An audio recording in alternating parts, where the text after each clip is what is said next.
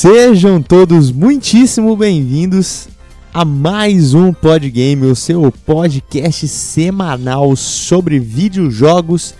Eu sou o Gustavo e eu não posso mais jogar a Ori porque toda vez que eu escuto a trilha sonora do início eu já começo a chorar, inclusive. Eu sou o Pedro e a sua princesa está em outro castelo. E o meu nome é Alexandre, mas eu não sou o Super Xandão. Pois é, pessoal, sejam bem-vindos a mais um episódio do Pod Game aqui, mais uma semana. E este episódio que é o último entre temporadas que estamos fazendo, então prepare-se já, já vou deixando o aviso aqui, a prévia já para o próximo episódio, fique atento que o nosso próximo episódio já vai começar uma temporada nova, mas hoje vamos ao assunto que interessa, que é esse mesmo, o título que você leu aí no episódio, são os jogos que zeramos aí nesse período de tempo enquanto fazíamos as, as, temporadas e enfim, né? Porque a gente, a gente joga jogos também, né? Por isso que a gente faz um podgame de jogos. E eu estou aqui, obviamente, com meus convidados ilustríssimos de toda semana, ou quase elas, Alexandre. Oi. E o Pedrão, né? É, nós aqui dessa vez tentar ficar o podcast inteiro. O guri tá dormindo. E bora pra frente que, né?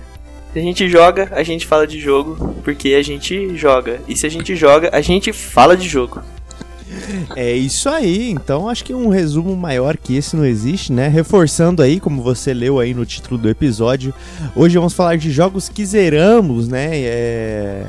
Eu já vou spoiler o jogo de todo mundo aqui, obviamente, né? Porque eu preciso fazer essa introdução. Eu andei jogando Ori and the Blind Forest, Pedrão aí jogou Mario Odyssey, e o Alexandre acabou aí experimentando a obra divina que foi Last of Us Parte 2. E hoje a gente vai discorrer aí alguns pontos que a gente gostou de cada jogo. A gente vai fazer um, um mini review, uma introdução à história, o que, que acontece, o que se passa, pontos positivos, negativos, polêmicas, quem sabe, né? Afinal, envolveu Last of Us Parte 2, com certeza vai ter polêmica, né? Eu nem sei por que eu tô fazendo esse drama todo. A polêmica, na verdade, que ele tava falando é a polêmica do Mario. Vocês esperem para vocês verem. Calma que esse episódio tem surpresa. Então, vamos começar o nosso episódio agora e prepare o ouvidinho aí se algum desses três jogos te interessou e para você saber se vale ou não a pena jogar pelas nossas opiniões. Pessoal, reforçando, este episódio contém spoilers, né? Momentos chaves da história dos jogos. Alguns a gente conta a história inteira, mas do Last of Us, por exemplo, contamos momentos chaves da história. Então, esteja avisado, contém spoilers mas acho que vale a pena porque são jogos que teoricamente já saíram faz um, um tempinho, já faz um bom tempo, então acho que todos já, já acompanharam aí é, os momentos chaves de cada jogo. Aproveita! Bem-vindo ao Podgame. Pressione Start para começar.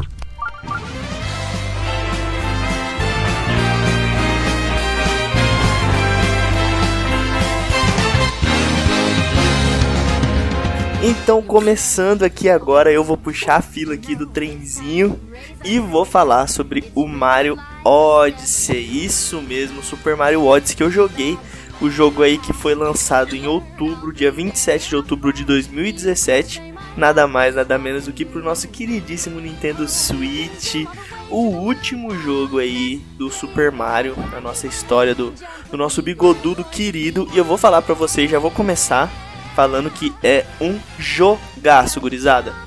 Assim, o jogo tem uma mecânica muito diferente dos outros jogos, porque agora eles introduziram aquela o chapéu do Mario, e não é só mais um chapéu. Ele é tipo um poder do Mario. E isso mudou completamente a gameplay e eles também inovaram na nos mundos, como eles fizeram a transição dos mundos, algo que foi muito legal. É, vou explicar um pouco mais ou menos como que funciona o mecanismo aí do, do chapéu do Mario pra vocês entenderem. O Mario agora ele consegue jogar o chapéu dele e o chapéu dele tem vida própria. Como assim vida própria? No começo do jogo, é, o Bowser, né, ele rouba a princesa, né? Toma aí esse spoiler. Uau! Acho nossa. que vocês não esperavam por isso. Ah não, não me fala sim, isso. Sim, sim, sim. Ele rouba a princesa e o Mario vai atrás, não consegue salvar a princesa e cai no mundo da dos fantasmas, né? E aí ele encontra o fantasma da cartola, que vira o chapéu dele. Então o chapéu dele não é um chapéu, é um fantasma que finge ser o chapéu dele. Até aí, beleza. Quando o Mario joga o chapéu dele em outra criatura, óbvio que tem algumas criaturas no jogo que são programadas para isso, você automaticamente se torna essa criatura com o chapéu do Mario. Então, tipo assim, você joga o chapéu num sapo. O Mario vai virar um sapo, vai ser o sapo Mario, entendeu? Conseguiram entender? Entendi. Então, assim, são diversas criaturas que você vai se transformar durante o jogo, cada uma faz uma coisa diferente, etc. Enfim, beleza. Nesse jogo também tem uma coisa interessante. O Bowser, nos outros jogos, normalmente ele rapta a princesa pra quê? Porque ele quer dominar o reino dos cogumelos, né? Ele quer funfar a princesa. Ah, brincadeira, galera. Esse aí foi spoiler, hein? Normalmente ele quer ser o rei do reino dos cogumelos, né? E aí ele rouba a princesa, mas tipo, não é muito esperto, né? Dessa vez, ele quer casar com ela, velho. E ele rouba ela pra se casar com ela. Olha que doideira. E aí ele vai passando pelos mundos do jogo. Cada mundo ele rouba uma coisa preparando pro casório. Então ele rouba um anel gigante do mundo do deserto. Ele rouba as flores do mundo do. do sei lá, do, não lembro. Mundo da madeira, né? Que é o Wood World, né? Aí ele. Mas ele rouba mesmo? No, no É, jogo e- aparece como roubo? É, ele, ele vai, tipo assim, por exemplo, ah, tem as super plantas no mundo lá. Daí ele vai e rouba as plantas. Ele vai e rouba o anel. Ele vai e rouba o, o, o, o, o bagulho de champanhe. Ele vai e rouba tudo coisa pro casamento, tá ligado? E aí você é, um, você é um Mario, né? Porque o nome do jogo é Mario. e você vai atrás do Bowser pra você recuperar a princesa. Usando a sua cartolinha mágica. E, velho, a qualidade que eles deram nos mundos é incrível. É, o Mario ele viaja entre os mundos, né, como se fosse o planeta, e ele vai viajando de um lugar pro outro no planeta, utilizando uma nave. E para você recarregar essa nave, você precisa pegar estrelas, né? Normal, né? Mario, estrela, pá, tá, tá acostumado. Essas estrelas enchem o poder da nave e a nave ganha o poder de voar, etc e tal, beleza. Mano, mas tem fase que tem tipo 69 estrelas. É muita estrela, mano. Não dá pra você ficar pegando tudo. Você fica biruta. Aquelas coisinhas minuciosas assim que você fala, não, mano. Não é possível. E, tem que pegar todas? Não, não precisa, né? Tipo, pra você liberar o último mundo, você precisa pegar, se eu não me engano, são 500 estrelas, alguma coisa assim. Aí você libera o último mundo. O penúltimo mundo você libera depois de você zerar. O último mundo é a lua, e depois que você zera o jogo, você libera o Dark Side of the Moon, que é, né, parte escura da lua. E, só que lá você só luta contra os chefes, de novo, os coelhão que tem lá, só que mais difícil, tá ligado? Tipo, os coelhos muito mais difícil.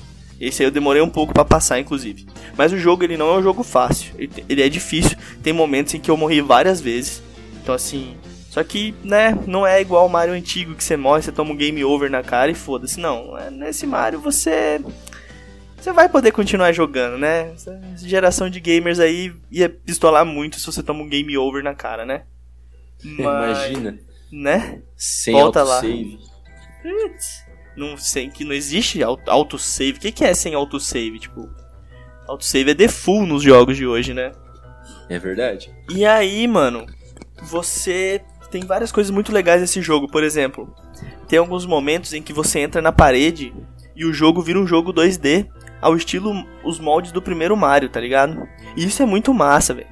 Tipo, no meio de uma fase 3D complexa lá, você entra num cano e puf, você sai numa parte lá do- da parede do negócio e você vai andando e pulando e fazendo as coisas pra pegar as estrelinhas e, e tipo assim, é, é muito divertido essa interação e a forma como eles fazem. Os mundos são muito bonitos, como eu já mencionei aqui. É, eles são muito bem pensados, bem elaborados. É divertido você explorar. Só que assim, depois que você pega umas 20 estrelas, 30 estrelas no mapa, você fala. É, mas não vou ficar pegando 69 estrelas, não. Vamos pro próximo, vamos ver de qual que é o outro mundo, depois eu volto. E não volta nunca mais. É, a... Cada mapa também te dá um outfit é, específico pro Mario, tá ligado? Vou dar um exemplo aqui. No mundo do Bowser lá, que é um mundo todo de samurai, de coisa antiga, de Japão, pá. Você pega a roupa do samurai. Então, tipo, você joga com o Mario vestido de samurai. Isso é incrível, é divertidíssimo. Massa mesmo, mano. É, são muitas roupinhas, então você pode ficar mudando o Mario. Isso aí dá um, dá um tchan no jogo. E eu queria comentar aqui sobre um mapa específico que tem um, um, um momento homenagem nostálgica muito forte. Que chama. É o, é o mundo do metrô, né? Que é um, a cópia de Nova York lá, que foi muito polêmico quando o jogo saiu, que todo mundo falou: Porra, colocaram o Mario em Nova York, que porra é essa? Vocês lembram disso? Uhum, lembro. Sim. Então, quando você termina esse mundo, a última missão é você preparar um show na cidade. E você vai atrás dos músicos. Quando você junta os músicos, você fala com a prefeita. A prefeita da cidade se chama Pauline. Você sabe quem é Pauline, Gustavo ou Alexandre? Eu sei. Sei não. Então fala pra nós aí quem que é a Pauline, Gustavão. A Pauline, ela era a primeira namoradinha do Mario, não era? E que, que jogo que ela aparecia? No do Donkey Kong. No Donkey Kong Ah, do Mario. então. Isso aí, então vamos. Então vai, vai pegando as referências.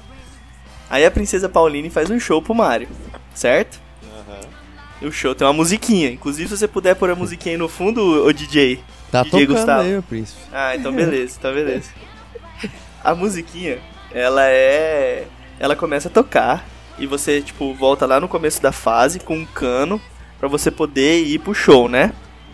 Aí, na entrada do cano, tem um, um cara de terno, tudo, que ele tá dando um soquinho no ar e, e fica um balãozinho na cabeça dele escrito assim, ó. Jump, man! Jump! Jump, man! Jump! Já, na hora que eu vi isso, eu falei, não, mano, olha é esses possível. caras, velho, não acredito. Eu, eu acho que o Alexandre não deve ter pego essa referência, Tô, né, Ale? tô por fora. Tô por Então, fora. o Mario, quando ele saiu no jogo do Donkey Kong, a primeira vez que o Mario apareceu, não era o jogo do Mario, era o jogo do Donkey Kong. Sim. E o Mario não chamava Mario, ele chamava Jumpman. Ah, pode. Porque Jump, ele. jump. É. Então, tipo assim, tava escrito Jump, Man, vírgula, Jump. Pra você pular, tá ligado? Então, enfim. É, e lembrar também que o, o jogo do Donkey Kong foi o primeiro jogo onde o protagonista pulava também. Então, por isso o nome dele era Jumpman. Aí você entra no cano e você sai num joguinho 2D aos moldes do Mario antigo, aonde no final você faz o quê? É, você sobe as barreiras enquanto rolam para baixo barris arremessados pelo Donkey Kong.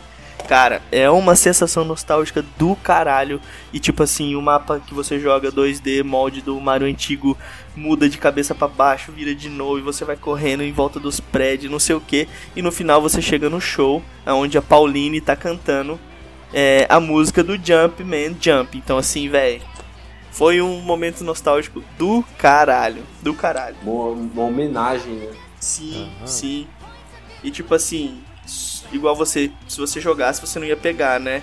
Antes de ter essa, essa referência. Mas a galera que tem a referência, cara, na hora que vê já fala: Ah, Nintendo, vocês estão tirando. Ah, então vou, vou falar um pouco também sobre no final do jogo. No final do jogo, o Bowser leva a princesa pra se casar na lua. Então você entra na igreja, tem um monte de personagem importante durante o jogo de cada mundo dentro da igreja. Você abre a porta da igreja, tá lá o Bowser pra se casar com a princesa, ele te joga pra um calabouço e vem lutar com você. Beleza. Depois que você vence ele, a lua meio que entra em autodestruição. Você tem que fugir da lua. E pra fugir da lua, o que, que você faz? Você joga o seu chapéu na cabeça do Bowser e aí você controla o Bowser, mano. Eita! É. E esse momento é muito louco, porque o Bowser é muito overpower, assim, tipo. É um momento, tipo, fuja e destrua tudo, controlando o Bowser. E no final de tudo, lá no finalzinho do jogo, você venceu o Bowser, você tá com a princesa. Ah, lembrar que a coroa da a tiara da princesa também é uma fantasminha que é namorada do fantasma do seu chapéu. Então, beleza. Ah, Aí sai os dois fantasminhas, eles começam a voar juntinho. Aí vem um momento onde você acha que o Mario vai beijar a princesa. Ele vem chegando, ele vem aproximando. E na hora que ele vai, o Bowser vem com as flores, bate nele. "Arr", tipo, entrega as flores pra ela, tipo, fica comigo. Aí o Mario bate nele, aí ele bate no Mario, eles ficam se trombando. eu quero Aí ela, ação é, aí ela rouba a nave do Mario e vai embora. Ah, deixa pra trás o cara que salvou ela. é. É, tipo, a, a sua a sua princesa está em outro planeta. Em outra nave. Mas acaba com ele pulando em direção ao negócio e jogando o chapéu dele na tela. E aí acaba, então termina assim. Mas aí a gente vem no ponto que eu acho que é o ponto mais positivo do jogo todo, pela sensação de nostalgia. Por quê? Quando você termina o jogo, você libera acesso ao mapa do Reino do Cogumelo. E no Reino do Cogumelo aconteceu o momento onde eu fiquei mais apaixonado por esse jogo. Por quê? Porque o Reino do Cogumelo simula o castelo do Nintendo 64, do Mario 64, véi. Tipo assim, é tudo muito parecido. E aí você entra nos lugares, em algumas portas, em algumas partes do castelo, e lá você tem um quadro na parede, um quadro para cada boss. Então, tipo, ah, na torre oeste do castelo é o primeiro boss. Na parte submarina da, do mapa é o chefe que é debaixo da água. Na parte não sei o que lá é o chefe tal. Só que eles estão todos num quadro. E o que, que você faz? Pula para dentro do quadro. Quando você pula para dentro do quadro, faz pó pó pó poró pó. Tipo, mano, igualzinho do Mario 64, cara. Tipo, o coraçãozinho até palpitava assim, ó. E quando você pega uma estrela nesse mapa, é o mesmo barulho da esteira quando você pega estrela no Nintendo 64, no Mario 64, velho. Então, esse foi o lugar que eu mais gastei tempo, velho. Tipo, fiquei, mano, nossa, meticulosamente. Você consegue pegar o Yoshi também nessa, nesse mapa. No mesmo lugar que o Yoshi tá, você sobe lá no topo do castelo, tem um ovo, você pega o ovo, só que você não monta no Yoshi, você vira o Yoshi, né? Você joga o chapéu na cabeça do Yoshi, você vira o Yoshi, aquela mecânica lá. E cara, sensacional, momento de nostalgia, milhão demais. O jogo foi feito com muito carinho pela Nintendo, não é à toa que ganhou notas altíssimas também. Ficou muito próximo das avaliações do Zelda é, Breath of the Wild. Apesar de que eu achar que o Breath of the Wild, tipo, são pouquíssimos jogos que você consegue comparar com ele, de tão bom que ele é. Mas o Mario é um jogaço, um jogaço. Divertido, chamativo, uh, os momentos de exploração são bons, os controles são muito bons, as mecânicas. É um jogo que te prende e diverte. Então, assim, Nintendo com, com um dos principais produtos dele, com o mascote dela, tá de parabéns de novo aí, mostrando que eles sabem fazer Mario, mesmo que a história se baseie praticamente no Bowser leva a princesa, o Mario vai atrás, recupera e tandan, todos felizes para sempre. É, se tem uma coisa que a Nintendo não erra nos exclusivos dela, né, cara? Foi muito difícil ó, pisar na bola assim com, com o jogo exclusivo dela, ainda mais do Mario, né? Vou deixar isso bem claro. E eu queria fazer uma uma não é um disclaimer, eu queria fazer, queria, sei lá, dar a ideia, né? Que eu sei porque que é um saco pegar as estrelas do, do dos mundos, né? Porque não tem troféu, né? Você pode pegar todas as estrelas, não pipoca um troféu aí não dá prazer mesmo de pegar as estrelas. Ah lá, ó, o cara. o, o platineiro. Aí é fácil falar mal de pegar as estrelas. É tranquilo. Não, mas assim, ó, vale, vale lembrar que pra você ir pra última, pro último mapa, você precisa de uma quantidade razoável de estrelas. Uhum. Então, assim, você tem que se dedicar mesmo, pegar as estrelas, tem que gastar um tempo, você tem que falar, tá, beleza, zerei o jogo, tem que liberar o último mapa. E normalmente, quando você termina o jogo, eu que explorei bastante, peguei bastante estrela, Teve mapa que eu peguei mais da metade das estrelas. Ainda assim, eu precisava de mais umas 250. Aí eu falei, carai, fi. Agora é só, só catar estrelinha, né? Mas, Mas, esse último mapa que você fala é tipo. É tipo só um bônus ou tem a ver com a história? Tipo, você precisa ter esse número de estrelas para você ver o final do não, jogo? Não, não, É só um bônus. Não precisa, é tipo um, um, um pós-game, sabe? Uhum, isso aqui. Cara, é, eu tô. Eu eu vi uns vídeos do Mario Odyssey, não joguei, não tenho Switch, não tenho Nintendo faz tempo, mas é muito divertido, né, cara? É, é uma jogabilidade bem rica. E, e ver esse jogo me, me faz ter, ficar triste porque a Rare saiu da Nintendo. Imagina o que, que a gente teria de Banjo Kazooie hoje se eles fizessem um jogo nessa qualidade, mano. Porque parece muito Banjo-Kazooie, só que um Banjo-Kazooie super evoluído, né? Todo episódio Alexandre chorando de Banjo-Kazooie e Conker. Eu Nunca chorei por Banjo-Kazooie antes. Eu entendo ele, mano. Eu tenho esse sentimento também. Podíamos, podíamos ter. Podíamos ter uns Banjos-Kazooie top. Seria muito top um Banjo-Kazooie com essa mecânica, essa jogabilidade. É... Mas tá bom, né? Pelo menos a gente tem o... os jogos de Kinect que foram muito bons. Nossa, super importante. Supimpas. Top, top da balada. O jogo compensa, porque ele é um jogo longo, ainda mais se você for ficar querendo pegar todas as estrelas, né? Aí, meu amigo, aí você vai ter bastante jogo para jogar, fi. Então, assim, é um dos clássicos aí do Switch, né? É, ele saiu quase no ano de lançamento, né? Um ano, dois anos depois do lançamento do Switch, né? Então é, foi um dos, dos chamariz aí do, do Switch do Mario, né? E já vem e já vem brabíssimo, né? Tipo, É. veio brabíssimo.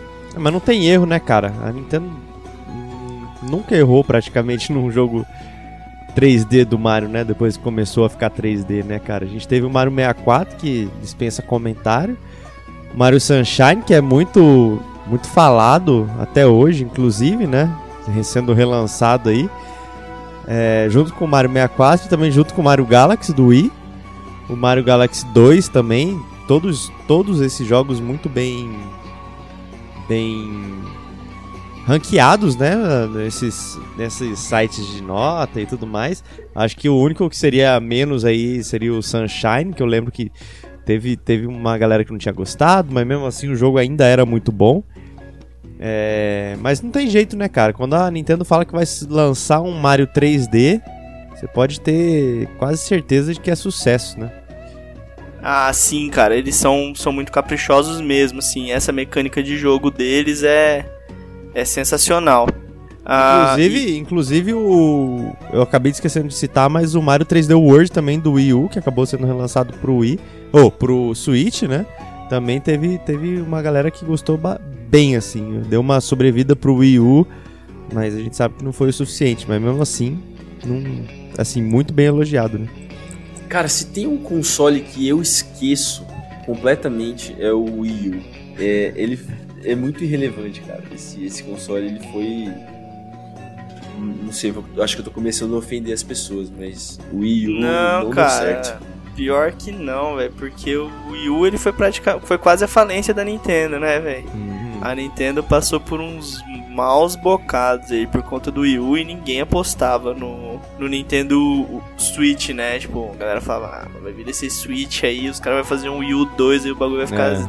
vai ficar azedo pra eles. E eles mostraram que não, né? Tipo, eles precisam errar pra acertar também. E não Mas é à assim- toa também que, tipo, mostrava o potencial que o Wii U tinha, né? Porque basicamente todos os jogos do Wii U saíram pro Switch depois, né? O próprio 3D Land, o Mario Kart 8 Deluxe, que é o 8 é o do Wii U, enfim. Todos os jogos aí, o próprio Breath of the Wild, que era pra ser do Wii U, né? Acabou saindo pro Wii U Uhum. e pro Switch, então não teve erro. Mas voltando ao Mas Mario é Odyssey, É porque assim, eles. Eles. Igual você falou, eles têm muito carinho com os, com os exclusivos deles, né? Uhum. Então, assim, eram exclusivos de peso fortíssimo. Mas se. Se fosse pro Wii U, eles seriam um fracasso, porque o console foi um fracasso. Uhum.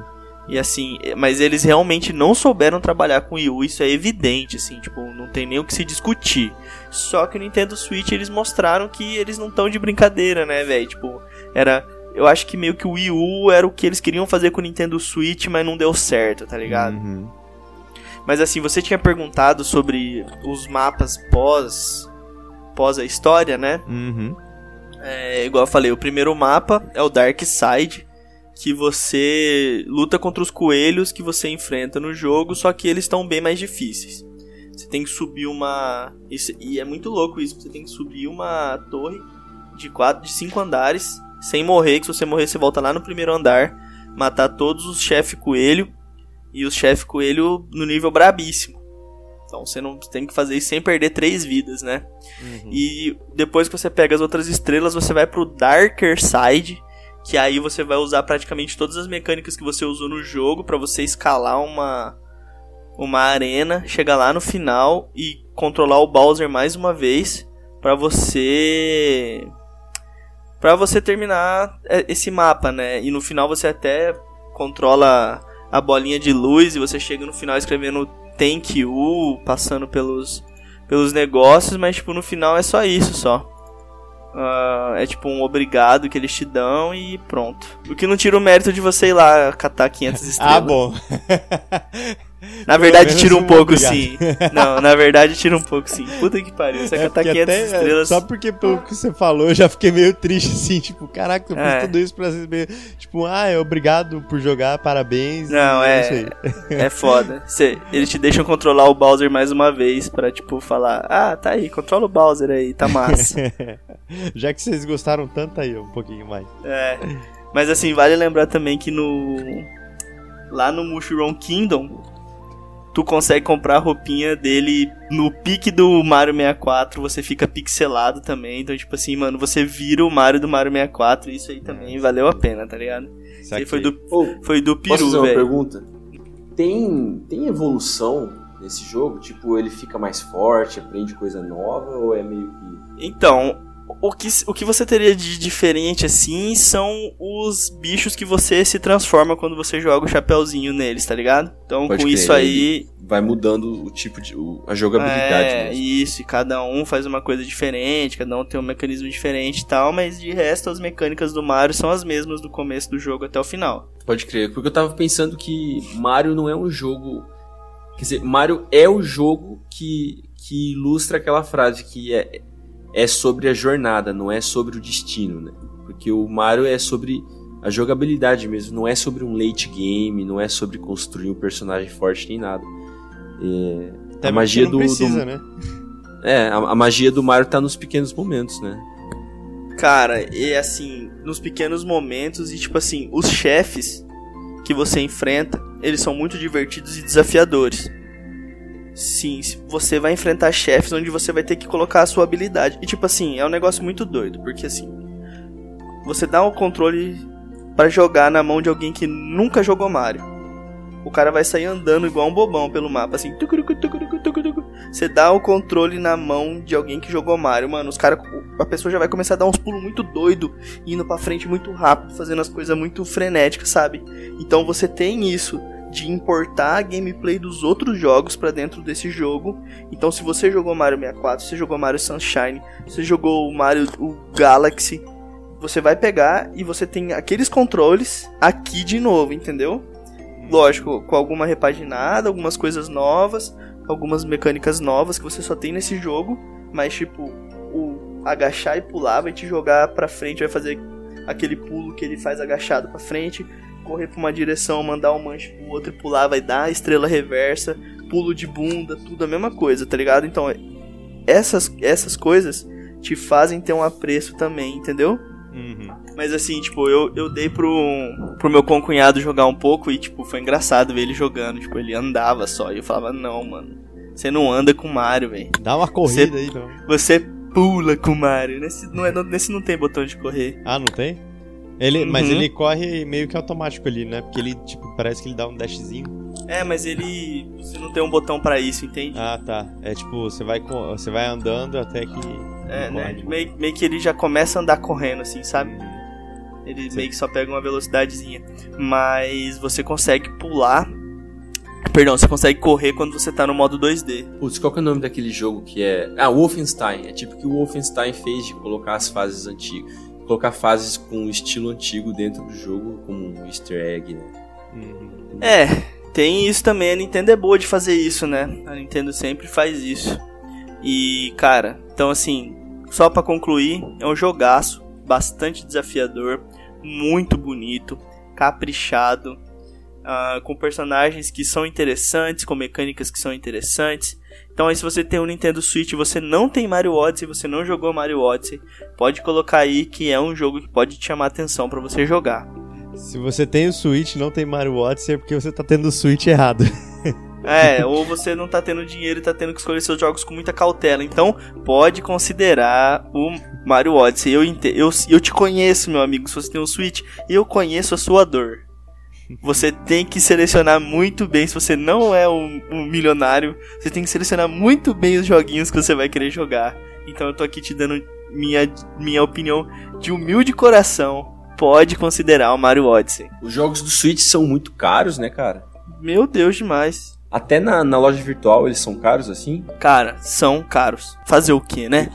É Porque paga. em teoria, em ou não teoria é, joga. o, é, o, é o pior console, né? O console mais fraco menos de potente, processamento. tá? É.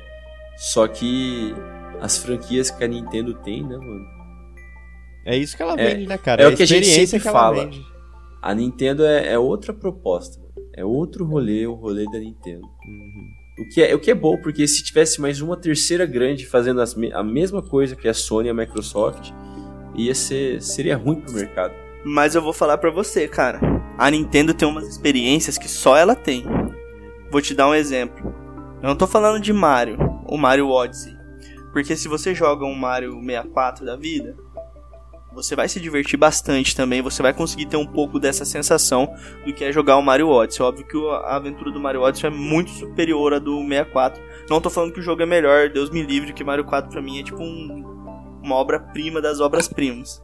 Mas o que eu quero dizer é o seguinte: se você pegar o Zelda Breath of the Wild, tu não vai achar um jogo pra falar, tipo, dá uma olhada nisso aqui, parece. Tipo, se você pegar o Horizon Zero Dawn, que é um jogaço, você consegue comparar um pouco ali. Mas o que o Zelda faz, só o Zelda faz. O que aquele jogo, o que a Nintendo fez com aquele jogo, mano, é tipo assim, mano, é incrível. E você só consegue jogar se você tiver um Nintendo Switch, entendeu? O Wii U? É. O Wii U. Mas como ninguém tem? Ah, mano, se você tem um Nintendo Wii U, mano, pô, legal, velho.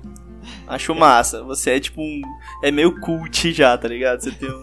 É igual você ter um aquele.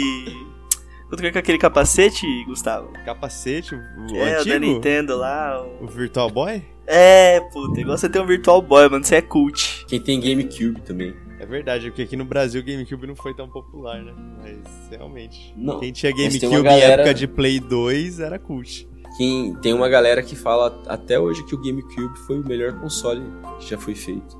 Os melhores jogos. É, tem algumas versões de alguns jogos que são melhores mesmo. O próprio Resident Evil 4, por exemplo, é melhor no, no GameCube do que no Play 2. Né? Mas. O quê? É. Pois é, exatamente. Só pra ressaltar aí, Mario Odyssey, topzera.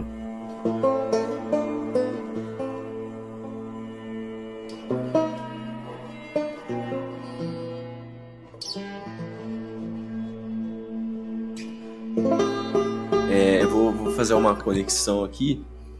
Porque enquanto você estava falando, eu, eu, eu percebi que Mario e The Last of Us são, são dois opostos extremos, tá ligado? Ao meu ver, pelo menos, Mario, Mario não é sobre a história. A história do Mario é sempre simples, é sempre rasa. E o foco do, do jogo, do videogame eletrônico Mario, é a jogabilidade, é a física da coisa, é esse negócio de correr, que é a assinatura do Mario, né? É o- uma das coisas que identifica a jogabilidade que acaba sendo parte da marca do Mario. E o The Last of Us não, o The Last of Us ele é, é história. O centro de tudo é a história que eles estão contando. É quase como se eles tivessem pegado, tivessem pegado um cara que é um diretor de um filme e falou: "Ô, faz esse jogo aqui pra mim. Então, no meu ver, o The Last of Us, ele, os caras pensaram a história e deles pensaram, tá, que tipo de gameplay eu coloco aqui pra levar o meu, o jogador do, do ponto A pro ponto B e ele continuar assistindo essa história, saca? Interessante. O, como a gente falou, eu vou falar do jogo The Last of Us Parte 2, que lançou esse ano, não sei que mês que foi que lançou, mas não faz muito tempo que lançou. Junho? Lançou em junho deste ano de 2020, o, o ano da pandemia, se você está ouvindo do futuro. E se você está ouvindo do futuro, muito obrigado. É, quer dizer que você é nosso fã e quer dizer que a gente deu certo. Então, massa. tá bom, The Last of Us Part 2 é um jogo sobre violência. É um jogo sobre raiva e outras emoções humanas e sobre as consequências das escolhas feitas sob efeito dessas emoções. Começar a falar um pouquinho do gameplay. A jogabilidade do 2 é a mesma do 1, só que melhorada. Que é o, o, o que a gente pode esperar de um jogo não é o 2 tentar fazer um negócio mirabolante, é só pegar o que a gente gosta muito e melhorar um pouco. e, e dar uma história nova pra gente, tá? Então, ao contrário de... Ah, pera aí, pessoal. É, vai ter spoiler, tá? Quem tá ouvindo aí vai ter spoiler de The Last of Us. Mas vem comigo e, e vamos conversar. Hum. Ao contrário de jogar com o velho Joel, no The Last of Us 2 a gente joga com a Ellie. E a Ellie é uma, é uma pessoa muito mais ágil, muito mais rápida, muito menor, menos pesada. Então, com a, Ellie consegue pular, ela consegue escalar, ela passa por espaços pequenos, ela se arrasta no chão.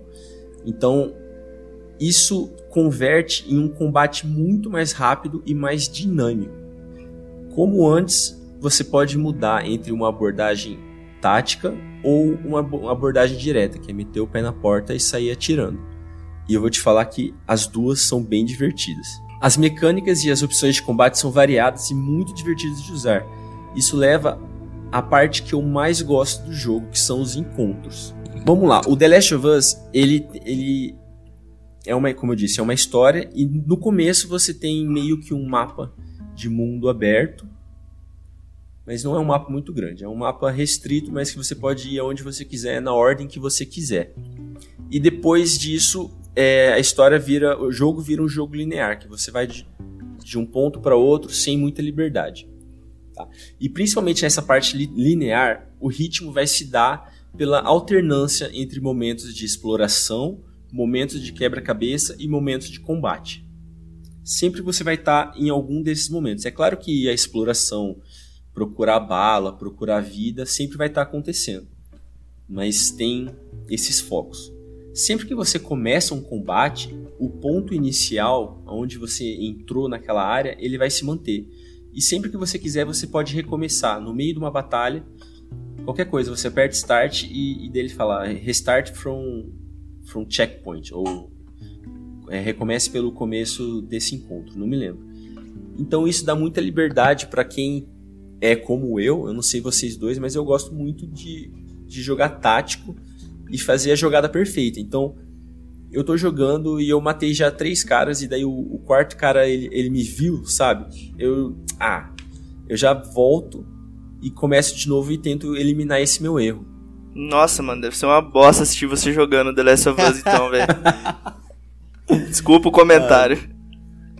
Pô, mano, mas é por isso que eu jogo sozinho, eu acho, porque eu quero fazer tudo perfeitinho. Mas também tem vezes que eu fico de cara, daí eu dou restart no encontro e eu já saio dando headshot em todo mundo e, e matando geral também, que é bem divertido. No modo brabíssimo. Modo ruxador. Então, é, exatamente. E se você faz isso, esteja preparado para uma batalha, porque não é fácil. Tem. Depois que você pega o jeito de como dar o contra-ataque, como que esquiva e tal, fica mais fácil. Só que é, ele, ele se mantém um jogo bem desafiante até o final. E, e, no final, mais ainda, como é, como tem que ser. E daí vamos falar um pouco da inteligência artificial dos inimigos. Porque é, The Last of Us 2 é um grande concorrente para o jogo do ano. É um, um, dos melhores jogos. É um dos melhores jogos do ano, mas é concorre muito forte para ser votado e ganhar os prêmios. E para um jogo que está nesse patamar, para mim, a inteligência artificial dos inimigos está ridícula. Tinha tantas vezes que ele, o, o inimigo ele vê você de corpo inteiro a alguns metros de distância. Mas como você está agachado ou como você está numa sombra, a, a, matemática por trás do jogo indica pro, pro inimigo que ele não tá te vendo, mesmo que você esteja bem ali na frente dele. Então, no máximo, acontece uma animação daquela tipo, ah, eu acho que eu vi algo, sabe? Mas não. É um negócio que não convence. Bom, outra coisa que acontece muito é tem algumas sequências que tem um outro um outro é, um NPC que está te seguindo, um NPC aliado seu, e vocês estão indo na direção de objetivo. E esse NPC, ele é burro. Então você está tentando fazer como eu quer fazer uma, uma, uma, abordagem tática e você ah, se esconde atrás de uma porta. Esse NPC ele fica no meio da porta. Ele fica bem no meio da porta porque ele tem que te seguir, ele tem que ficar do seu lado. E daí o inimigo passa, ele vê o seu personagem, mas é, não computa, sabe? E, e ele só continua andando. E isso quebra completamente a imersão do jogo, porque é ridículo Teve vezes que o NPC e o inimigo encostaram um no outro, sabe? Não aconteceu nada. Eu sei que eles precisam fazer um jogo que as pessoas consigam jogar e consigam evoluir e zerar o jogo, sabe? Mas eu acho que tinha que ter uma opção de aumentar a dificuldade da inteligência artificial, porque ficou muito.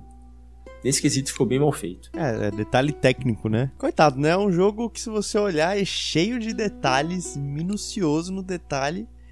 E aí na inteligência artificial dá uma escorregadinha dessa, né? Mas. Faz parte, cara. É, Faz tipo, parte. Ainda não chegou no, no nível de tecnologia que a inteligência artificial é perfeita, sabe? Não, Assim, perfeito acho- nunca eu- vai ser, o- mas o- a gente tá num nível bem alto já. Não, perfeito um dia vai chegar a ser perfeito. O primeiro jogo, ele tinha esse problema também. Sim, Ah, você tinha momentos onde a Ellie, cara, você ficava. Você falava, mano, não é Uhum. possível que esse zumbi não tá vendo essa desgraçada. Você falava, não, você tá tirando, não, essa mulher tá tirando comigo, o que ela tá fazendo ali? E você até se. ah, Tem, momentos no jogo em que você até se preocupa com o fato de você ser pego por causa dela, tá ligado? Você fala, não, mano, essa, essa mina vai me entregar, ela vai dedar a minha posição aqui, vai, vai zoar meu rolê. E, e não acontece. Sim, simplesmente não acontece. E, e então a gente já tava meio que acostumado com isso, né?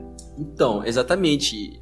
E se a gente for conversar, isso é um problema nos jogos de stealth em geral, assim. Isso não é só no The Last of Us que acontece um negócio desse. Concordo. Só que aí é que tá, né? A gente não tá falando de um jogo qualquer, a gente tá falando do fucking The Last of do, do fodendo The Last of Us Parte 2. Que é um, um jogo que eu acho que dá pra chamar de 4A, não é nem AAA, é quadri A. Assim, teve muito dinheiro por trás. Uhum. Mas também a gente sabe que teve é, uma polêmica grande com o- os desenvolvedores que fizeram crunch, trabalharam horas excessivas e tal. Então talvez isso seja reflexo esse negócio da inteligência artificial que eu falei, né? É, a gente também tem que levar em consideração que assim, o jogo ia sair em fevereiro, aí depois do jogo ia sair em maio, aí o jogo tinha sido adiado por tempo indeterminado até o momento que houve aqueles vazamentos lá e tudo mais, eles tiveram que dar a data próxima logo para lançar o jogo. Mas todas as desculpas de adiamento sempre foram de tipo, não, a gente tá polindo o jogo, a gente tá fazendo não sei o que com o jogo ainda, a gente tá arrumando alguns probleminhas e tudo mais. Até que chegou no momento ali que não teve como mais, cara. Chega de polir e vão ter que basicamente lançar o jogo assim. Mas é que essa- desculpa, ela é uma desculpa tipo, mano, os caras vão engolir. Pode falar isso aí que os caras vão engolir. Se falar que vai ser por causa da perfeição, os caras vão engolir. Cara, Então, mas assim, se, é- você, se você vê como que o jogo é hoje em dia, tipo, dá pra ver que realmente, tipo, eles poliam tudo assim, sabe? Tipo, é, é muito, é muito detalhe assim que não precisava ter, sabe? Só É que muito detalhe. só que é, deixa você muito mais imerso no jogo, sabe? Tipo assim, cara, realmente isso isso parece a vida real porque você pode descobrir as coisas fazendo exatamente isso, sabe? Tipo, eu não, eu não Cara- esqueço do, do pessoal descobrindo o negócio do cofre. Que no jogo você pode ver tanto os números em alguma, alguma carta, né? Alguma coisa pra você ter os números e abrir o cofre. Ou você vai no cofre e vai escutando o barulho. Quando ele tiver Sim. no número certo e ele vai Pronto. fazer um barulhinho diferente, ele faz tipo um. Geralmente ele faz Faz um som mais agudo quando É. é, quando é o certo. quando ele é o certo, né? Aí você volta até você achar o próximo número, que era aqueles cofres antigos, né? Então você vai girando de novo até achar o outro número, vai devagar até ele fazer um clack de novo e vai indo. Eu falei, cara, olha isso, tipo, não precisava se importar com isso, sabe? Coisa É linda. muito detalhe, cara. A- a- as histórias secundárias que são contadas através do ambiente e através das cartas que ficam pra trás é muito. Às vezes você encontra uma coisa numa casa e daí tem, tem uma parte que você você vê a interação dos vizinhos, entende? Eles deixam carta uma pra outra e você vê o que, que aconteceu depois do, do surto da doença e tal. Cara, eu não sei vocês, mas eu acho esse tipo de coisa do caralho. Uhum. Eu acho que quando a empresa se preocupa com um negócio desse, eu acho, tipo, mano, foda mesmo, assim. É um É. nível de, de detalhe, de preocupação que você fala. Esses caras mereceram meu dinheiro. É, fora que isso dá uma vida pro mundo do jogo inteiro, né? Tipo assim.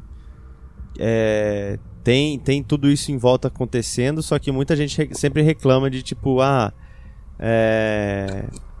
É igual Walking Dead, por exemplo. Ah, tipo, só tem aquela vila lá, só tem aquelas pessoas e tal.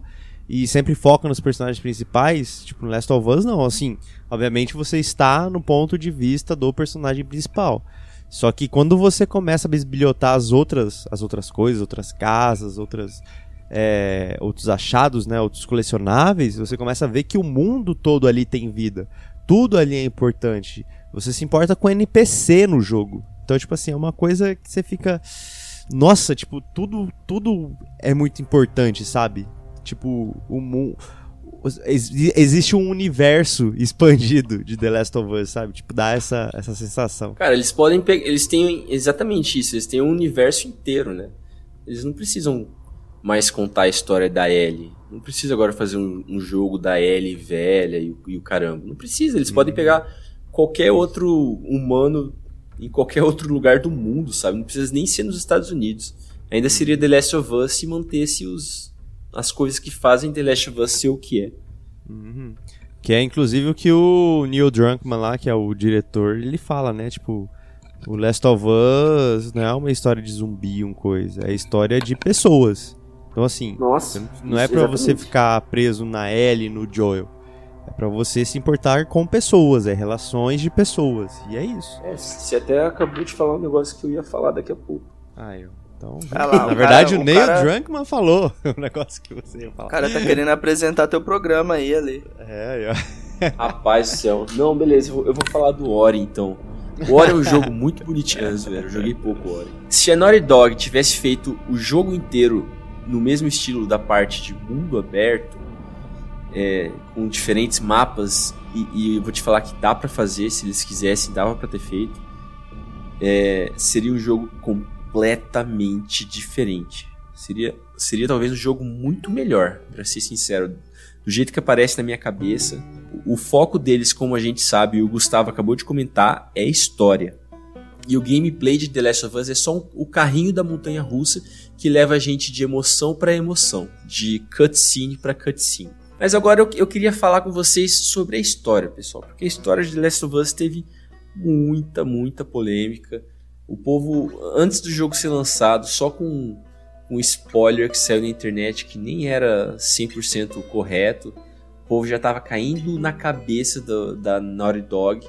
Na minha opinião, é, sem necessidade nenhuma e sem, sem esse lugar de poder reclamar, sabe? Mas vamos lá no começo dos jogos, vocês sabem que a gente é velho, né, pessoal? Então, no começo dos jogos era só gameplay, era só era só é só jogar. Esse negócio de narrativa, de contar uma história, ele foi ele foi se aproximando aos poucos, foi tomando o lugar dele embaixo da sombrinha da indústria cultural mais rentável do mundo, que são os jogos eletrônicos.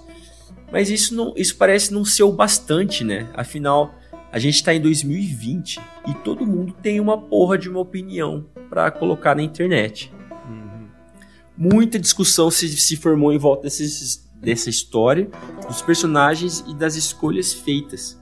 Muita gente ficou brava com a empresa, brava a ponto de ir para a internet xingar muito no Twitter. Mas por mais engraçado que esse, esse meme antigo de xingar no Twitter seja, ele esconde uma verdade bem desconfortável, cara o xingamento no Twitter ele é real e as proporções que esse ato toma agora em 2020 elas são muito preocupantes. Ofensas pesadas, ameaça de morte, divulgação de dados. O pessoal que desenvolveu esse jogo e os, e os atores que deram as, as aparências e as vozes, eles passaram por cada uma. A gente, no sentido de jogador como, como, to, como um todo, nós começamos a, a nos sentir donos dos jogos. Nós começamos a nos sentir donos dos jogos que a gente ama. Afinal de contas, a gente pagou 250 reais nesse jogo, então ele é meu, não é? Através das redes sociais, os fãs mais, é, mais incisivos se fazem ouvir através de demandas, ordens e frases de efeito. O jogo de videogame, que era para ser uma criação artística de um grupo de pessoas para a gente, virou um campo de batalha. O público gamer ele se, ele se insere na produção de jogos que um dia eles vão jogar. Ninguém mais faz isso. Pensa comigo, que filme, que série, que livro tem que lidar com situações como a Naughty, a Naughty Dog lidou com esse jogo, sabe? O jogador hoje ele acha que é dono de um jogo que ele não fez, acha que tem um dizer numa história que deve ou não ser contada. Mas eu não vejo ninguém falando pro Stephen King o que, que ele tem que escrever no próximo livro. Eu não vejo ninguém exigindo do Quentin Tarantino que não fale sobre determinados assuntos. E daí fica uma reflexão. Por que, que isso acontece no mundo do videogame? Por que, que os consumidores e os fãs fazem esse tipo de coisa? Caraca, essa pergunta é profunda, cara. É, eu cara... acho que eu tenho, eu tenho uma reflexão sobre ela para te passar. Não tô querendo falar que eu tô certo também. Mas eu acho que quando você tá lendo um livro, você não é o protagonista dele. Você está lendo sobre o protagonista dele. Quando você joga um videogame, o protagonista pode não ter. Não pode não ser o, você propriamente feito lá dentro do jogo. Mas é você o protagonista da história. Você controla a história. Então você acredita que a história vai acontecer da maneira que você acredita que ela vai acontecer. E isso, para quem não tem essa compreensão que você tá colocando, pode ser algo frustrante, né? Tipo, ah, no meu protagonismo, na minha história de The Last of Us, isso não aconteceria. Porque você se sente o personagem. Quando você tá jogando o seu jogo, você sente que você é aquele cara que você tá controlando. E quando você tá lendo um livro, você não tem isso, né? Tipo, você não acha que você é o Harry. Quando você tá lendo Harry Potter. É verdade, isso é, é, um, é um outro lugar que a gente se coloca, né? Isso é verdade. É uma outra imersão, né? Então, é, exatamente, eu acho que é uma relação até por ser uma mídia interativa, que é diferente de um filme ou de um livro, é, a gente se, se dá mais para o jogo de videogame, né? O nosso cérebro se engaja mais na atividade. Mas eu acho que isso que o Pedro falou, tipo, é bem isso mesmo. Eu tentei arrumar um argumento para refutar ele, mas eu não consegui. E porque, por exemplo, eu ia até comentar o fato de, de filmes, sabe? Tipo.